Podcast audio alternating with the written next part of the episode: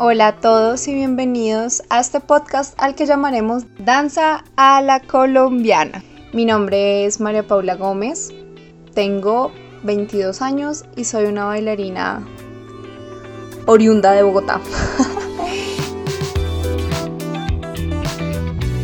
Bueno, y la invitada de este nuestro cuarto capítulo de Danza a la Colombiana es Luisa Fernanda Hoyos. Luisa es una bailarina que nace en la ciudad de Medellín, Colombia, y ahí mismo en Medellín empieza su formación. Ella empieza su formación en la danza folclórica, eh, se forma y participa en las agrupaciones Ballet de Colombia y el Ballet Folclórico de Antioquia. Luisa lleva 27 años de una carrera espectacular, chicos. O sea, Luisa ha bailado en Colombia y también ha tenido la oportunidad de participar en festivales en el exterior. Bailarina de la compañía Alex de cortocinesis y es maestra de pilates, ballet y danza contemporánea. Si no conocen su trabajo, chicos, en verdad que se los recomiendo, búsquenla en YouTube, búsquenla en la página de las compañías que les acabo de nombrar, porque Luisa es una increíble bailarina. Y bueno, tomando de ejemplo su carrera, yo creo que ella hablando desde su experiencia personal nos va a compartir muchísimas cosas que nos va a servir a la hora de querer dedicarnos, de querer sacar adelante nuestra carrera en nuestro bellísimo país. Hola Luisa, bienvenida a Danza la Colombiana. Muchas gracias por aceptar nuestra invitación del día de hoy. Muchas gracias María Paula a ti por la invitación y bueno, muy contenta de estar aquí hoy. Bueno, Luisi, eh, por favor, empiezanos a contar cómo empezó tu carrera en la danza, cómo empezaste, cómo te acercaste al movimiento. Eh, bueno, ¿dónde empezaste? ¿De dónde eres? Todos esos temitas como más personales. Como en general. Sí, como en general. Pues mira, yo llevo bailando 27 años. Hace 27 años que empecé en serio con esto, ¿sí? Porque antes, anterior a esos 27 años, lo que hacía era muy lo que hace una chica normal, ¿no? Adolescente en el colegio, que era meterse a los grupos del colegio, academias, em, deporte, ¿sí? Entonces, antes de, de, a los 16 años, que fue cuando realmente empecé así en serio, hacía mucho ese tipo de actividades. Ya a los 16 años tomo la decisión de venir a presentar acá en Bogotá una audición en el Ballet de Colombia, que en esa época todavía estaba dirigido por Sonia Osorio. Entonces es un grupo de chicos de Medellín, nos reunimos, nos agrupamos y tomamos la decisión de venir a presentar esa audición. Eso fue en el año 1993. Entonces vinimos a Bogotá, presentamos esa audición y justo estaban buscando dos chicas que necesitaban para una gira que iba a hacer el ballet a Argentina. Y con una amiga, junto con una amiga, pasamos esa audición y comenzamos ese proceso allí, que ahí fue donde yo digo, bueno, me arrojé de una manera mm, persistente en este asunto de la danza, porque ya era bailar todos los días, de lunes a sábado, tomar clase, entrenar. En ese tiempo era muy importante el ballet para ellos, entonces hacíamos clase de ballet, había clase de folclore, había clase también de contemporáneo, bueno, como lo que se acostumbra dentro de las agrupaciones folclóricas de ese formato, a trabajar de todo. ¿Sí? Ahí estuve dos años, luego me fui a Medellín otra vez, regresé a Medellín y en Medellín estuve trabajando con mucha gente de folclore, de ballet y de contemporáneo, siempre haciendo las tres cosas, al, mismo tiempo. Sí, entonces eso fue así como para resumirles un poquito la historia, desde el año 96 hasta el 2007, estando allí en Medellín, en Medellín. Allí, bueno, muchas cosas, ballet, mucho ballet me encantaba, siempre me ha encantado, contemporáneo siempre, con Peter Palacio, con, todo el, con, todo el mundo. Luego también hice un proyecto con unos amigos independientes, mm. Que se llamó Imago, que le dimos, eh, pues trabajamos como cuatro años juntos. Y en el 2007 tomo la decisión de venirme a Bogotá otra vez porque quería otra vez volver a cambiar y me vine a Bogotá. Y aquí estando en Bogotá, eh, me vine en el 2007, trabajé independiente ese año y luego en el 2008 me enganché a trabajar con Lex Floss y con cortocinesis, ¿sí? Y desde ese tiempo hasta el, sol de hoy, hasta el sol de hoy, he estado trabajando pues, de una forma permanente en esas dos compañías y con proyecticos independientes también. Luis, a mí algo que me parece fantástico tu carrera, como tú dices, ya llevas 27 años. 27 años desde ese imagínate, desde ese año ya, y todos los años has tenido trabajo. Siempre, María Pau, o sea, Eh, justamente pensando que este año de, que llevamos ya pues en esta situación de pandemia es el único año que yo siento que se ha tenido que detener la máquina de, del bailoteo. pues de estar, de estar en un... Porque no es que haya dejado de bailar. O sea, hago clase, aquí bailo sola, me creo mis coreografías yo solita y hago mis pequeños solos, lo que necesito para mantenerme pero de estar parada en un escenario es el primer año. De resto, desde que empecé, ha sido un funcionamiento permanente de estar bailando, estar en, en, proyectos, en funciones, bueno, estar en un escenario como tal. O sea, para todos los que nos están escuchando en este momento, Luisa es el ejemplo viviente de que sí se puede vivir de la danza en Colombia tantos años. Se puede, o sea, se, puede se pueden mantener bailando en Colombia, sí. sí. ¿Sí? Ahora, la, la, la, parte, ya, la parte ya económica, pues hay que negociarla. Como todo, sí. Como todo, hay que negociarla, o al menos esa ha sido mi experiencia hasta ahora.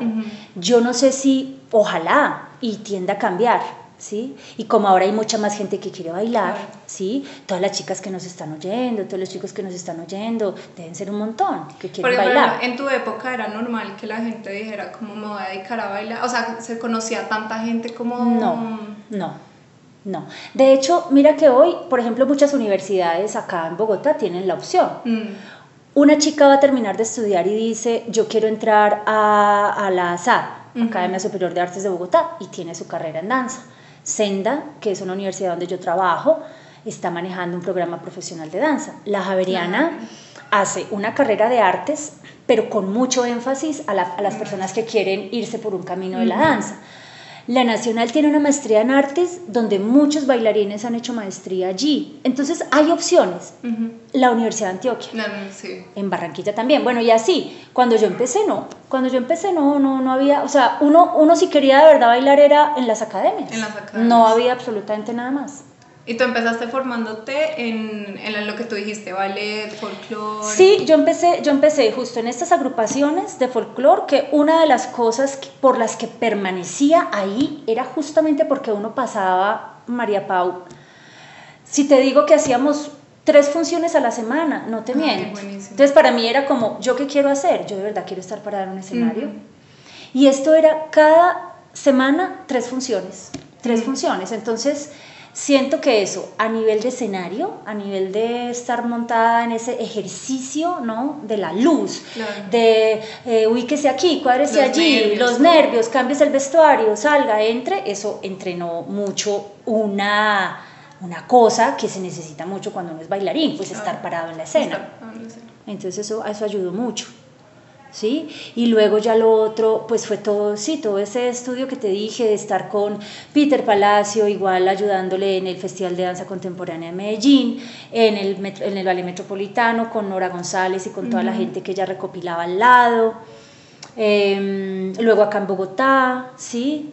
Y bueno, y toda la experiencia, porque también, aparte de todo ese tiempo bailando, yo empecé a dar clases muy joven, mm. a enseñar muy joven, desde muy que temprano. igual, digamos que es, yo creo que el, el, común denominador de muchos bailarines colombianos, y más que han creado carrera en Colombia, que yo creo que es que desde muy jóvenes también empiezan a dictar clase a la par que intentan llevar su carrera artística. Sí, yo en la época, yo en la época que empecé, no había una búsqueda Ah, muy consciente hacia lo laboral, mm, porque yo creo que como muchos de los que empezamos en esa época, no tenía tanta conciencia como lo que se tiene hoy.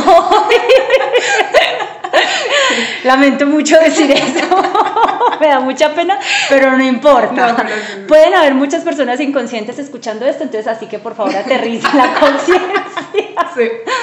Pero no es verdad, porque todo se fue dando, ¿no? Todo se fue dando y, resulta que una vez estábamos en un ensayo, todo el mundo estaba ahí como, no, pero bueno, ¿y quién va a empezar a dar las clases? Y yo de pronto sentí un impulso, a mí me gusta, no sé, yo empiezo. Mm. Y empecé, empecé, empecé, y de pronto de ese mismo lugar me dicen, no, pero ven, sigue dando clases porque hay algo que nos gusta Mm. y, vamos a, y vamos a empezar a abrir grupos para personas que no son bailarines. Quieres quedarte ahí con ese grupo.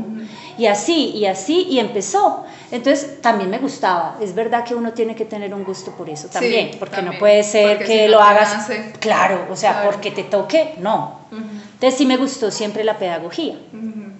Casi que a la par, eso fue marchando. O sea, ambas cosas empezaron a funcionar siempre al mismo Ambas tiempo. cosas. Y hasta Y- el día de hoy. Y hasta el día de hoy. Y al día de hoy, yo puedo decir que si he podido seguir desarrollando esa historia como bailarina, ha sido porque tengo Mm. mi otro, mi otro as bajo la manga, Claro. que es dictar clases, que es, por ejemplo, mm, empecé a estudiar pilates también, empecé a estudiar, a meterme a cursos de yoga, empecé a hacer cosas de entrenamiento. Y eso, pues para un bailarín también hoy en día es muy importante. buenísimo. Entonces, eso ha sido también a la par con la, con la carrera de danza. Lucy, desde el principio de tu carrera es como muy que tú misma has tocado las puertas a las que y has buscado las oportunidades tú, ¿no? Como que tú fuiste y buscaste dónde querías entrenar o en algún momento alguien llegó y te dijo, ve, te, te, te mueves como bueno, vente con nosotros. No, no, no. O, o tú misma, Yo como que tenías esa iniciativa de, de querer buscar los espacios donde bailar y que igual siento que es algo que es muy necesario en el bailarín colombiano que Sí. quiere desarrollar la carrera en Colombia, como el, el tener ese, esa iniciativa de querer buscar los espacios donde baila, donde se desarrolla como artista, donde entrenar. Sí, yo siento que yo lo he hecho, yo lo he buscado, pero también ha sido a veces como las circunstancias de estar en grupos que me han llevado a conocer otros espacios. Sí, entonces, por ejemplo, mientras que estuve en el Ballet de Colombia, conocí mucha gente que igual tenía muchas propuestas para hacer en ese momento. Propuestas hasta de irse a otro lado, hasta propuestas también de estar acá haciendo proyectos. Y obviamente uno dice, esto me gusta, esto no me gusta, trabajar con esta persona me gusta, trabajar con esta otra persona no. Entonces creo que también ha sido una cosa como de, de estar formando parte. ¿sí? Pero, por ejemplo, cuando llegué a Bogotá, esa segunda vez que les cuento, yo ya tenía un referente de esas compañías con las que quería trabajar, Mm. porque ya sabía, ya había visto sus obras, ¿sí? Ah, y directamente yo sí toqué esa puerta. Mm. Sí fui y dije, ah, yo soy bailarina y llevo tal y me gustaría entrenar con ustedes si es posible en algún momento.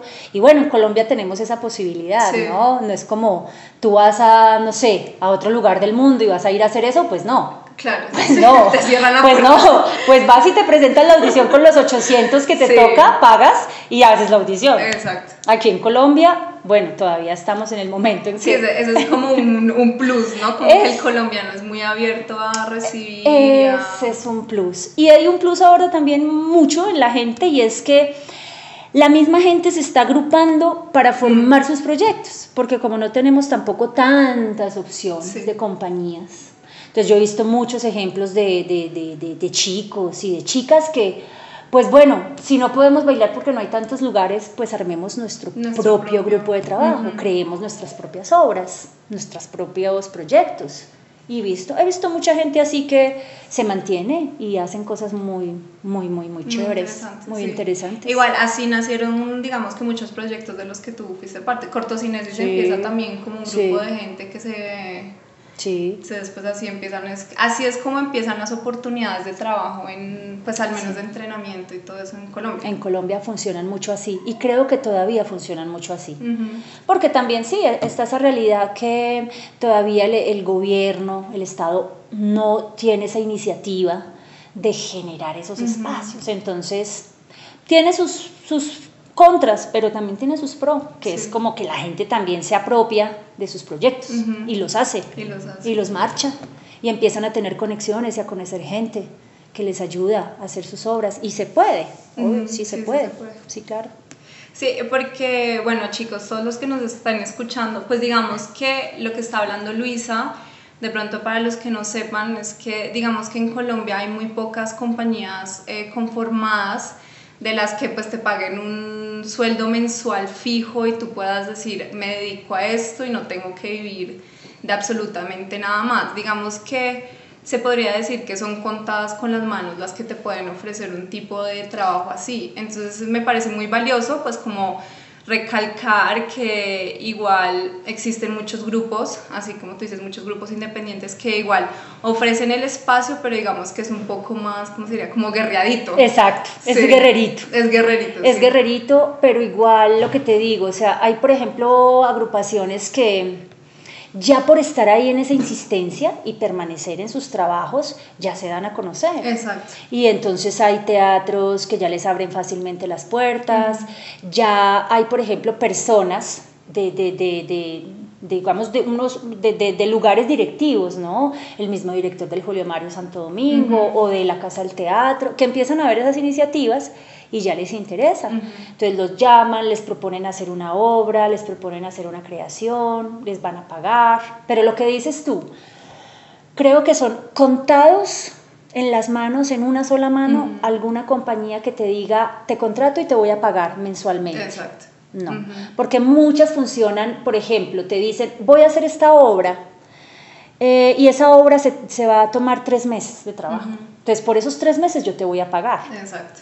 Y cuando aparezcan funciones de esa obra, yo te voy a pagar la función. ¿Mm? Y los ensayos que tengamos de esa función. Pero así es como marcha, es como funciona. En general. En general, en Colombia. Sí, y ahí, por ejemplo, entramos ya de una vez a hablar como el tema de, de bueno, si me están pagando solo esos tres meses, el resto del tiempo, que, mm. ¿cómo voy a pagarme arriendo? Entonces, Luis, y como si tú nos pudieras contar desde tu experiencia ya el tema económico de vivir pues, de danza, ¿cómo has manejado tú como en tu carrera? Sí, pues mi María Pau, es como, como te digo, o sea, yo nunca, cuando empecé en esto, consideré la danza como que fuera a ser mi, mi materia de ingreso. Porque cuando lo, sí, lo que estábamos hablando, mucho más cuando yo empecé, no sucedía. Entonces tuve claro que tenía que hacer otra cosa, tenía que hacer otra cosa. Apareció lo de dar clases y eso siempre ha sido mi otro, mi otro, pues mi otra profesión, mi otra pasión, mi otro trabajo, que ese es mucho más fácil de mantener. De hecho ahora, por ejemplo, en esta pandemia, en, este, en esto que estamos viviendo, yo creo que ningún bailarín ahora, aquí en Colombia o en un país, vamos a quitar los países esos súper desarrollados que en sus compañías mantienen a los bailarines aún en este, momento, este ¿sí? Aunque no estén bailando, no estén presentándose, pero son muy poquitos muy también. poquitos también. Sí, en este momento estamos viendo la crisis. Todo el mundo, todo el mundo, o sea, ahora no se escapa nadie, no es porque estamos en Colombia, no es porque estamos en... No, es que eh, todo el mundo. Entonces, ¿yo de qué, por ejemplo, vivo ahora? De dar, de, dar clases, ¿sí? y no, no estoy preocupada porque sé que es un ingreso que viene permanente. Entonces, un consejo que yo sí les doy es que sean como muy, mm, o sea, muy sagaces, muy sagaces en de verdad enfocar hacia dónde, ¿sí? porque si ustedes creen solamente con la danza mantener la parte económica, creo que es complejo. Es complejo en Colombia. Es sí, igual no les vamos a empezar acá a mentir ni a pintarles de rosado el tema porque pues esa no es la idea. La idea es que los ayudemos, que les mostremos en realidad y pues de alguien que lo ha vivido. Sí, sí. O sea, sí se puede hacer porque lo que, lo que les decía, o sea, yo he estado bailando permanentemente, permanentemente. Y siempre, y siempre hacía mis negociaciones, es decir, Aquí en Colombia una de las características en las agrupaciones, en los grupos, en las compañías, es que como se entiende eso, como una compañía no te está pagando a ti permanentemente, hay que negociar mucho los, los horarios, mm. ¿sí? Entonces, se reúne todo el grupo que va a estar en esa obra, bueno, ¿qué horarios son para ti, para ti, para ti? No, yo tengo clase de tal hora a tal hora, yo no puedo dejar eso porque es mi ingreso de dinero, y así se van negociando, ¿sí? Entonces, sí se puede hacer, pero, pero es mejor tener siempre la opción acompañada, ah, acompañada porque si no va a ser, va a ser difícil. Va a ser difícil. Luis, y te has tenido esa segunda opción, pero digamos que igual en tu horizonte, en tu meta siempre está el escenario, así, ¿no? Pues como que igual tú no dejas de... Así Entonces, dedicarte a dictar todo el mes clase y perder oportunidades, entonces es igual lo que... Pues, no, de hecho siempre he podido tener esa prioridad. O sea, en los momentos en que ha llegado mucho ensayo, porque se conjuntan los ensayos con las dos compañías, porque tengo mis cosas, primero yo sé que va eso. Primero sé que va eso. Entonces yo ahí puedo negociar porque digo, bueno, voy a tener trabajo con esta compañía, voy a tener trabajo con esta compañía. Ahí sumo dos dineros. Sí. Ah, entonces puedo rebajar las horas de clase. Mm. ¿sí? Entonces, eso también es muy, muy generoso en Colombia, que uno en los sitios donde trabaja con las personas con las que trabaja en el entrenamiento, mira, eh, solamente te voy a dictar clase dos veces a la semana, solamente voy a dictar clase a tal hora, a tal hora. No he perdido nunca el contacto con esas clases que mantengo, porque así me mantengo. Pero siempre la prioridad ha sido bailar. Que me voy para una gira, que nos vamos para un mes para tal parte, que nos vamos 15 días para tal otra. Hasta luego. Hasta luego, ya veremos qué pasa. Cuando vuelva ya veré. Cuando vuelva ya veré. Afortunadamente, eso sí, les aconsejo que sean muy buenos trabajadores para que nunca les cierren las puertas. Sí, sí, no, sí. Y en, pues en general como comunidad, pues yo creo que acá sí vamos a hablar como de virtudes, como aptitudes que el bailarín colombiano debe tener. Yo creo que es mantener las puertas abiertas y ser una persona como que se lleve bien las relaciones con las otras personas, ¿no? Lo que tú decías, que entonces se crea el grupo y ese grupo es el que me ayuda a llegar a tal función o esta amiga es la que me recomendó a tal lugar para yo dictar mis clases. Digamos que ese es como un tema, chicos que yo digo que igual como colombianos, pues me atrevo a decir que somos bien carismáticos, yo creo, como que somos personajes, eh, y eso es algo que se debe trasladar a, a nuestra carrera, como que igual tú, mm, tu marca como bailarín debería ser algo muy positivo y generoso como al momento de... Mm, Mira, yo yo no sé si ustedes, ahora me, me, me, hiciste acordar de este maestro tan bello que hoy en día es reconocidísimo, que es Alonso King. Y él tiene una charla muy bonita en YouTube, cortita, y él habla de la generosidad y habla de un montón de cualidades que muchas veces pasamos por alto. Y de verdad, o sea, yo hoy en día que, mm, pues lo que, lo que les digo, soy tan, dicto muchas clases y, soy profesora de muchos chicos que se están formando como bailarines, digo, nos hace falta una clase de ética, mm. de ética que nos recuerde lo, lo, la, la, parte del ser humano.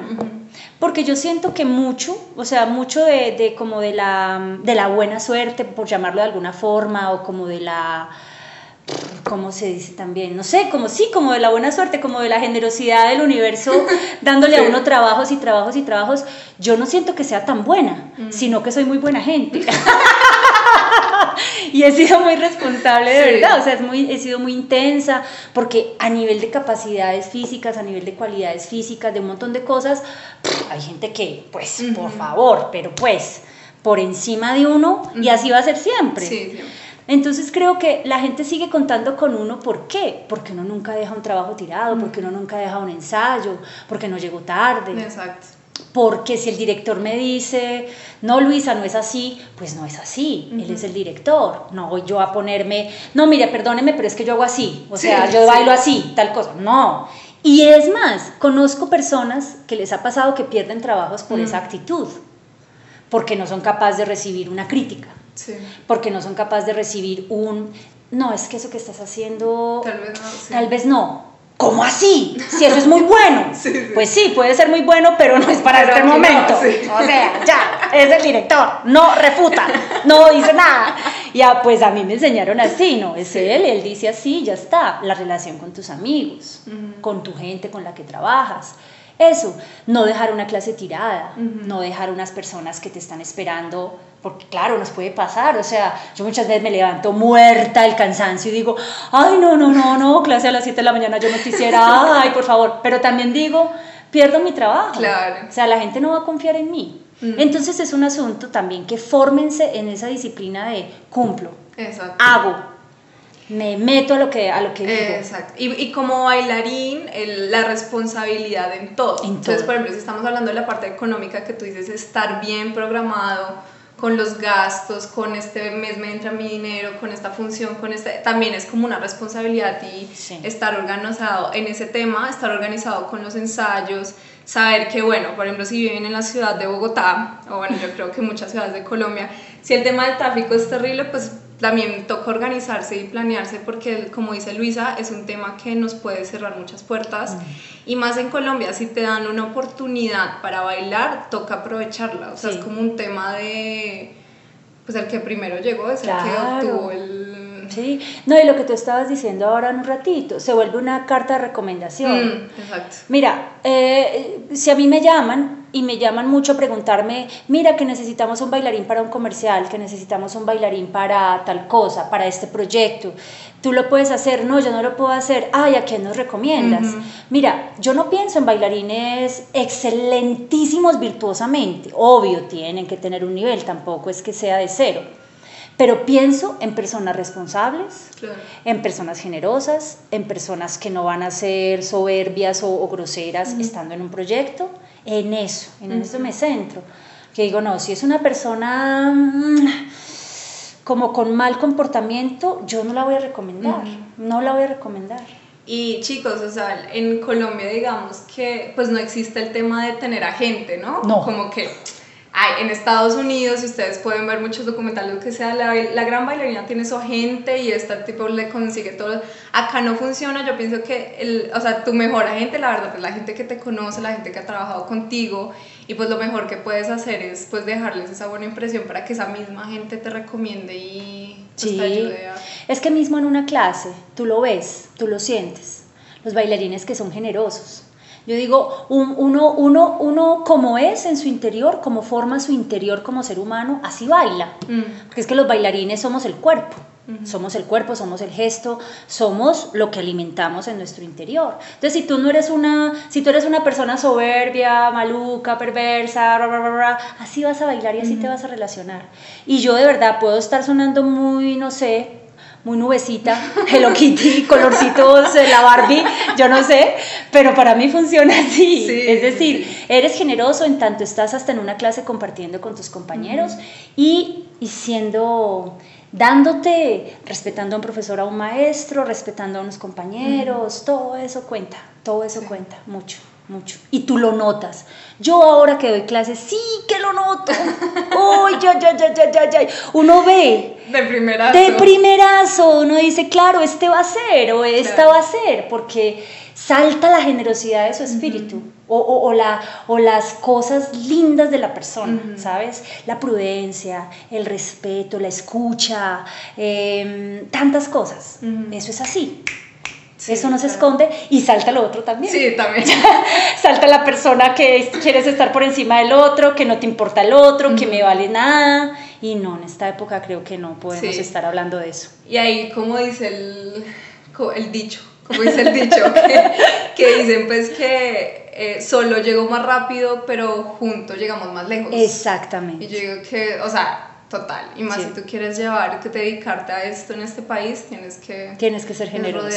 Sí, busquen y ver a este señor que yo, a, me encanta, y de hecho Alonso, Alonso King, ah, y tiene esa, esa y, es creo que es un taller que él dio, no sé, me parece por, por los chicos, por, por, los bailarines, pudo haber sido mismo acá en Sudamérica o en, sí, y habla de esas cosas y habla de una manera tan bonita de decir, pero un movimiento, un movimiento, sí, claro, usted está trabajando en eso, pero y la generosidad, y, la, y la humildad, y la humanidad, eso tiene que ir de la mano. Claro. Mm.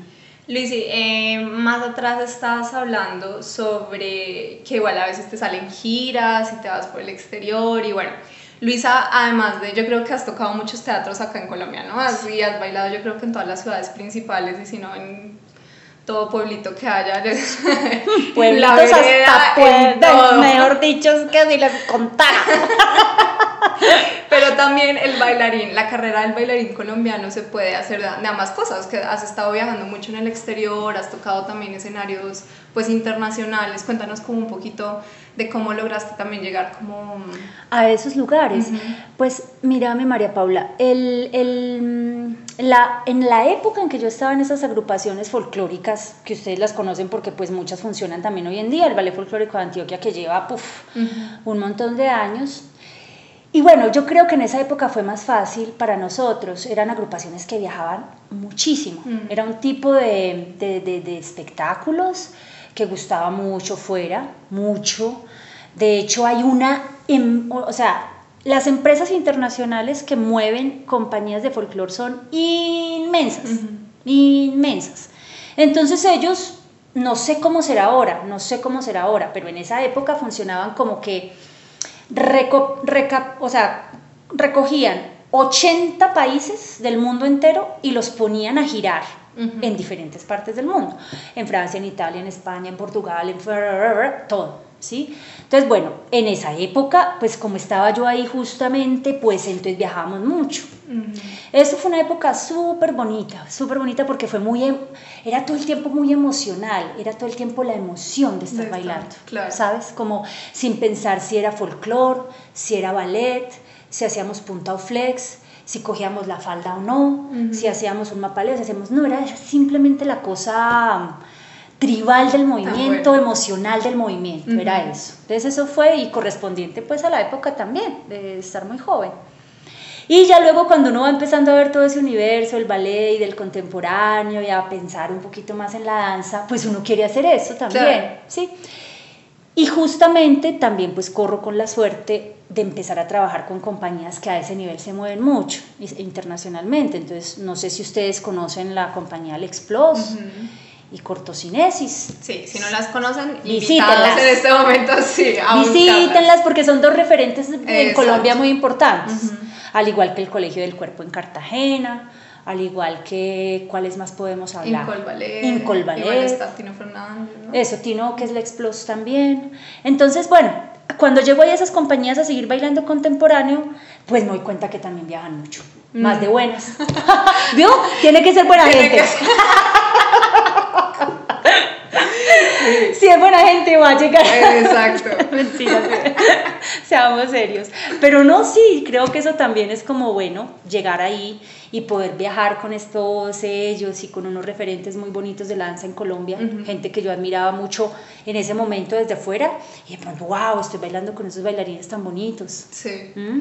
Y digamos que, por ejemplo, conozco varios grupos de, de gente que crea su propio colectivo y eso, y empiezan a aplicar a becas y a festivales y empiezan a mover. Es muy, como el colombiano es como muy de emprender, también siento yo, como si tú quieres bailar en el exterior, pero no conocemos a, que fue maestra mía también, Pilar Hernández, Sí. una bailarina que se mueve mucho y siento que también es ella, como que ella también tiene la iniciativa de Sí. empezar a moverse. Entonces, chicos, se puede eh, bailar en Colombia, se puede bailar en exterior. Yo siento que también todo es como muy iniciativa, muy de empezar a querer, uno va a empezar a querer moverse. Sí, sí, porque mira, si por ejemplo pasa algo como eso, si yo tengo un proyecto que soy, eh, somos dos personas, que somos tú y yo, y vamos a montarnos un dueto y vamos a empezar a hacer las dos, porque obviamente no tenemos dinero para pagarle a, a nadie, todavía no podemos invitar a nadie porque qué pena decirle que venga a ensayar sin, sin, sin poderle pagar, pero decimos tú y yo nos metemos en el Sí. cuento y las dos sabemos que no vamos a pagarnos esto, listo.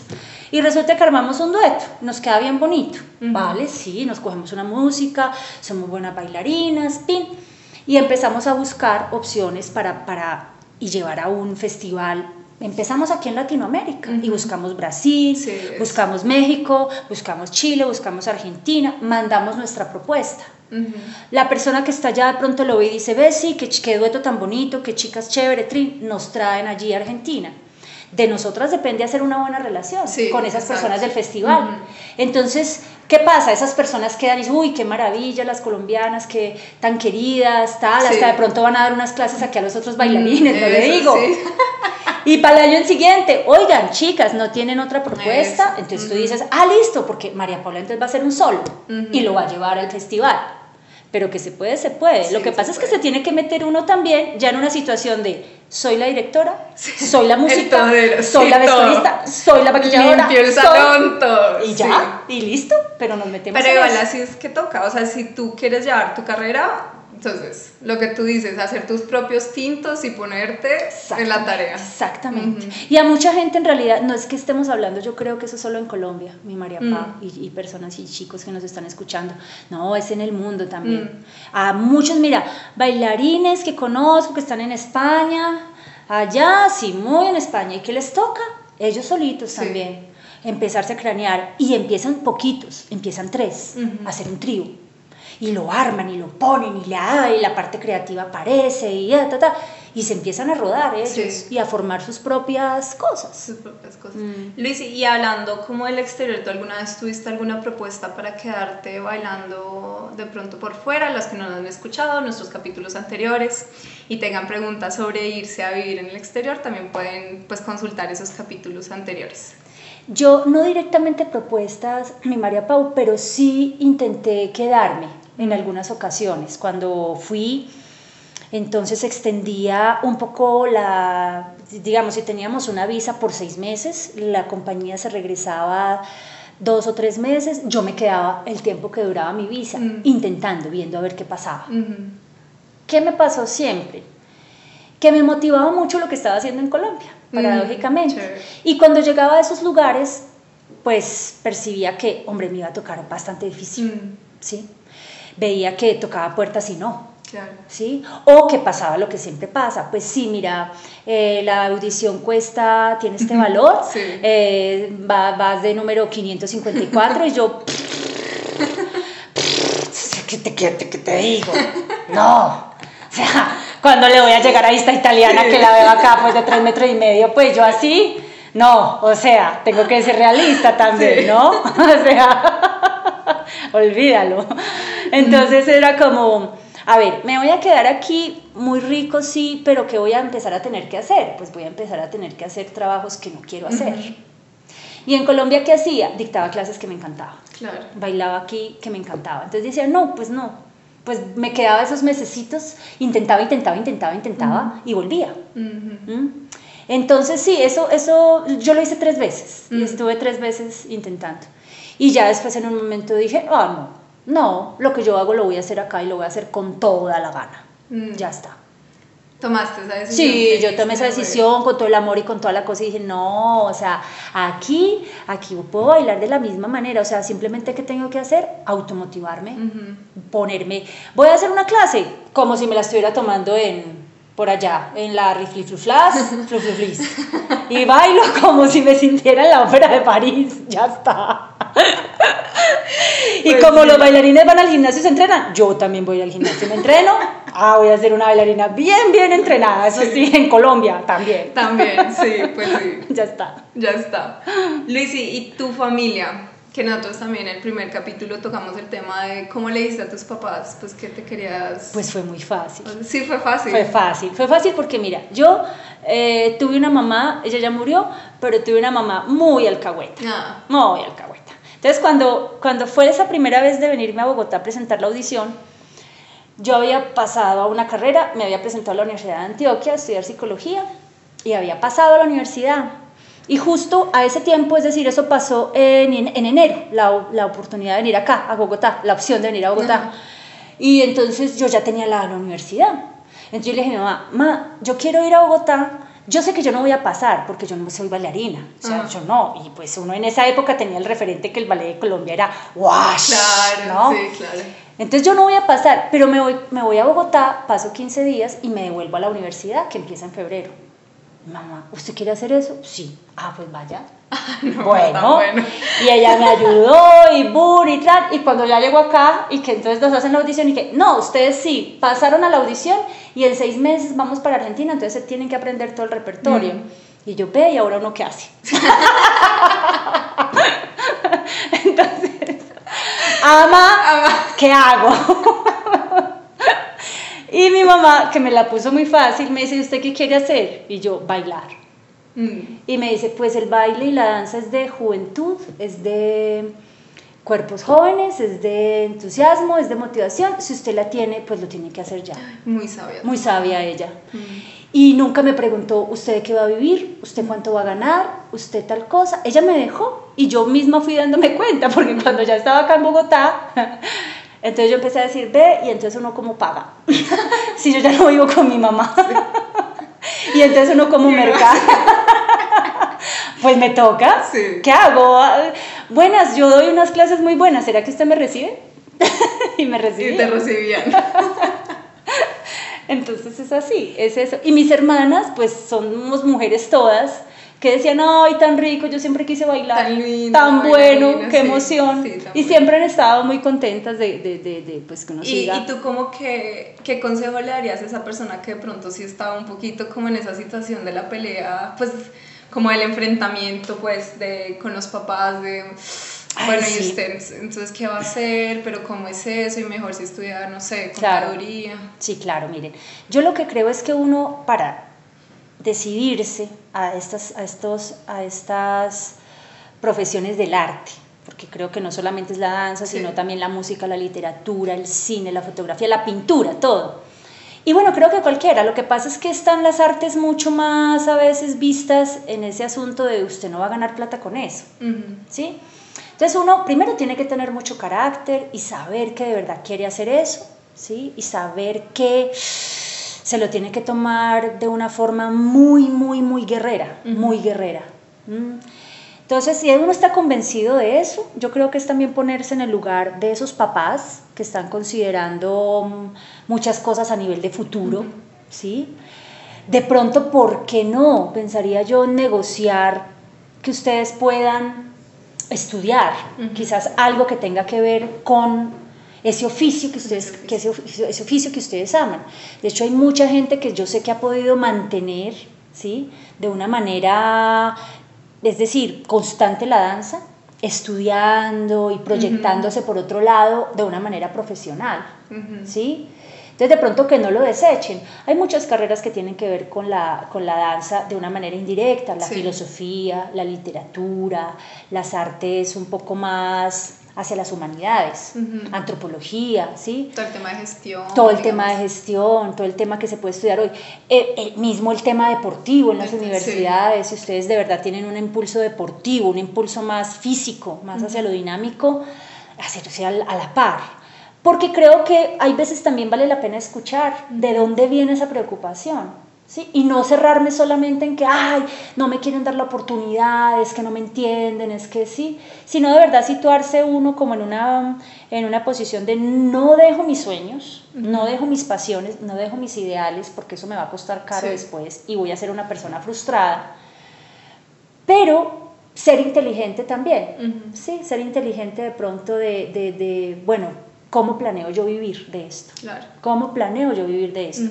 Y demostrarle a esas personas, no, papá, mamá, yo tengo las herramientas para vivir de esto. Y entonces póngase muy maduros en esa situación. Eso. Muy maduros. Sí. Bueno, Lucy, tú, por ejemplo, en, cuando piensas en el futuro, que, pues como que, ¿cómo te ves? ¿Cómo te visualizas?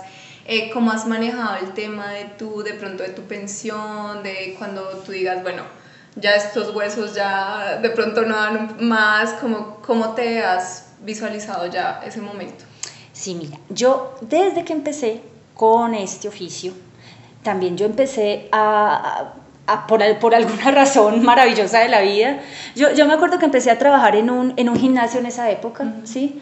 Y en esa época los gimnasios y todas las, todas las empresas debían pagarle a sus empleados salud y pensión. Era una cosa de la ley, ¿sí? Era una obligación. Luego cuando vino esa renovación de la ley, lo que dijeron es, si usted es independiente, entonces usted tiene que continuar pagando su salud y su pensión. Y ahí mucha gente empezó a decir, yo no voy a pagar, no sé qué, no sé qué, tal, que no, que... Yo empecé con eso, a, a pensar eso, y mi hermana en esa época fue la que me dijo, no, no, no, espere, usted no puede hacer eso. Usted va a seguir pagando su salud y su pensión de alguna manera, la tiene que seguir pagando. Eso en todo caso es una estabilidad para usted. Bueno, y me hizo caer en cuenta. Esas son, las, esas son los consejos que uno tiene que escuchar, porque yo después dije, ella tiene razón. ¿Mm? Yo viví, por ejemplo, con una mamá que después de que trabajó muchos años como educadora, se pudo jubilar, retirarse, tenía su propia casita y le llegaba un dinerito con el que ya estaba tranquila, sí. comiendo y no sé qué. Bueno, y para una persona que en Colombia vive así, está bien, ¿sí? Entonces dije, yo tengo el ejemplo, pues yo con mayor razón no tengo que seguir, porque mi asunto es un asunto de cuerpo, que va a llegar un momento, por más voluntad que yo quiera, pues no, ya no voy a poder, o hay generaciones nuevas que vienen con otra información y ya uno simplemente está pin en otro lado. Entonces hay conciencia de eso. Entonces, em, seguí pagando siempre, seguí pagando siempre, seguí pagando siempre. Entonces, hasta ahora, llevo muchos años como sin, sin, sin salirme del de régimen colombiano de salud y pensión. Y creo pues que así va a seguir siendo siempre, porque también hoy en día es una obligación para todo. Tú vas a ir a trabajar a, a, hacer una función X o Y y te van a decir, no, pero si usted no me da la, cosa de salud y pensión, no, no, no trabaja con nosotros. Sí, chicos, el, entonces sí, como por ser independiente y de pronto tener ese, es que de pronto este mes no recibo y el próximo sí, eh, yo creo que igual. Por ejemplo, hay muchos teatros que no te dejan entrar si no tienes como algún tema de PS y bueno. Sí. Entonces, como dice Luisa, no, yo tomé la decisión de seguirlo haciendo siempre y lo hago siempre, así me contraten o no me contraten, así me lo exijan o no me lo exijan, porque hay meses que podría decir no lo pago. Sí. Pero eso hace que uno esté fuera del sistema. Y por más que, porque yo también soy una de esas personas que desconfía un poquito del, de nuestro sistema colombiano y creo que eso nos pasa a todos los colombianos, en todos los niveles. Pero como les digo, como viví en ejemplo con una mamá que siempre recibía y ahora tengo una hermana y un cuñado que siempre reciben y reciben ese dinero de lo que trabajaron y, pues produjeron en su vida activa, digo, pues yo tengo que al menos tener eso, como ese as bajo la manga. ¿Y cómo me visualizo mi María Pau a futuro? Pues creo que la docencia es una cosa que me sigue motivando, que me sigue dando muchas satisfacciones y me gusta. Entonces, piénsense también en eso. Claro. Porque sí es verdad, sí es verdad que este oficio, mm, por más que queramos, por más que queramos, somos los más físicos, somos los más virtuosos del movimiento, el cuerpo, o sea, es la realidad. Llega un momento en que por más ganas que tengamos, vamos a decir, hombre, tengo muchas ganas, pero no. Exacto. ¿Sí? Generaciones vienen y nosotros vamos teniendo que también dar el paso y es normal. Es normal Damos el paso, damos el paso, pero ¿qué tenemos? Ah, tenemos unas bajo la manga. Yo tengo una, un título de esto, yo he trabajado a la par como esto. Yo he desarrollado, yo, yo soy una escritora de la danza, yo soy una cineasta de la danza, yo soy una fotógrafa de la danza, yo soy, guau, y por ahí métanse por donde quieran, ¿sí o no? Porque también hay muchas posibilidades. Soy una filósofa de la danza, va y voy a las universidades y dicto cursos, charlas, bla, bla, bla, todo lo que ya quieran imaginarse. Creativizar también ese universo en muchas posibilidades. Sí, porque pues la danza yo creo que ya en este momento se empieza a contemplar como algo mucho más amplio, ¿no? O sea, antes era el cuerpo por el cuerpo y ahora uno sabe que pues detrás de todo el show pues hay muchas cosas que de pronto también a uno le pueden apasionar. Claro, claro, claro.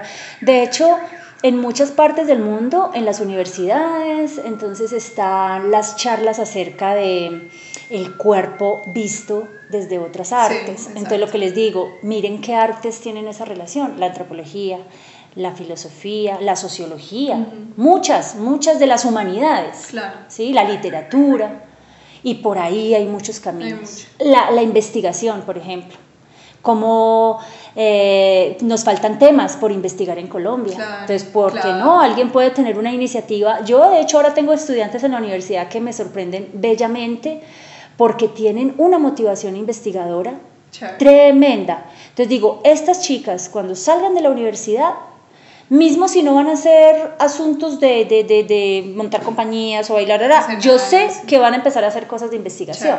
Entonces son las que van a empezar a dejar escritos, cosas que uno ya después puede investigar. Entonces eso puede estar interesante. Sí, como ya para terminar, me parece muy valioso eso, como que dedicarse a la danza en Colombia no es solo el escenario y no solo el cuerpo, sino que chicos, pues hay muchas cosas. Es la pasión de de pronto querer entrenarse, pero pueden mostrar su pasión por la danza desde muchas otras áreas. Claro, y hay una cosa muy chévere, es que si ustedes están jóvenes y sienten la, el impulso del cuerpo, háganlo. Entrenen, bailen, vayan a clases de todo lo que quieran. Ballet, tango contemporáneo, salsa, merengue, rock and roll, rap, flu, flu, todo. Fue pucha, porque de verdad, o sea, es una, como decía mi mamá, fue pucha. Como decía mi mamá en sus épocas, eso es una cosa de juventud, mija. No, de verdad, pero, pero como, claro, como están jóvenes y tienen también ese cerebro a millón por hora, creativicen. Y verdad, o sea, uno cuando tiene, no sé, 16, 20 años el mundo no le queda grande. Entonces, hagan de todo, estudien, métanse, hagan un curso, un seminario, un taller, fa, fa, fa. Que si la universidad allí abrió un curso de tal, métanse a ver si les gusta. Y boom, se meten y por ahí pueden ir haciendo 30 cosas al mismo tiempo. Mamá, tengo clases de 10 a 1 de la tarde ensayo, y luego voy a la universidad y, y negocio las dos cosas. Sí. Mm, ahí está. Ay, Luis, bueno, me encantó tenerte súper enriquecedor. Yo creo que a muchas de las personas que nos están escuchando les va a servir muchísimo tu historia de vida. Muchas gracias. Súper chévere. No sé si de pronto manejes redes sociales o donde pueden cómo seguir tu Yo estoy en Instagram como Hoyos Luisa, ese es el, Instagram, y por Facebook me pueden encontrar como Luisa Fernanda Hoyos. Y siguen, o sea, si la quieren ver bailar de pronto en las páginas del Explose. Ah, sí, la página del Explose para que la visiten y la curiosen, www.lexplose con X, lexplose.com. Y también pueden curiosear la página de cortocinesis. Bueno, de hecho, si se meten y googlean cortocinesis ahí Lexplos, ahí les aparece la página. Y ahí pueden ver también cosas que hacen muchos amigos que están haciendo ahora. Bueno, ahora se está manejando todo virtual, pero ya luego cuando podamos otra vez volver a los teatros, a las salas, van a encontrar ahí funciones y vainas. Eso, ampliamos la invitación, chicos, pues como para, como bailarines colombianos, seguir apoyando el talento colombiano, apoyar a sus propios amigos, los videos, las funciones, los festivales que estén en este momento, pues para que ustedes estén pendientes en todas las redes sociales que en este momento todo se está moviendo pues virtual. Bueno, díganme si esa entrevista no fue simplemente espectacular, toda la sabiduría y todos los tips que Luisa tenía para compartir con nosotros eran supremamente importantes. Nomás yo misma ya aprendí muchísimas cosas que voy a aplicar en mi carrera y espero que ustedes también, chicos, porque pues la idea es eso, es que aprendamos y apliquemos y nos ayudemos entre todos. Bueno, y si este capítulo fue sobre quedarse en Colombia, el próximo capítulo vamos a hablar de quiero bailar en el exterior. Entonces, si ustedes de pronto tienen la idea, querer conseguir un trabajo en el exterior, por favor, quédense con nosotros que les va a encantar nuestro próximo capítulo. Mi nombre es María Paula Gómez y quisiera agradecerles por habernos acompañado el día de hoy en este podcast. Por favor, compártanlo con sus amigos, suscríbanse a nuestro podcast. Les queremos recordar que pueden encontrar todo nuestro contenido en nuestra página web www.danzaalacolombiana.com. Ahí pueden encontrar nuestro blog y nuestro podcast, todo en un mismo lugar. Síganos también en nuestras redes sociales, arroba Danza a la Colombiana en Instagram y Danza la Colombiana en Facebook. Nos vemos en un próximo capítulo y sigan danzando.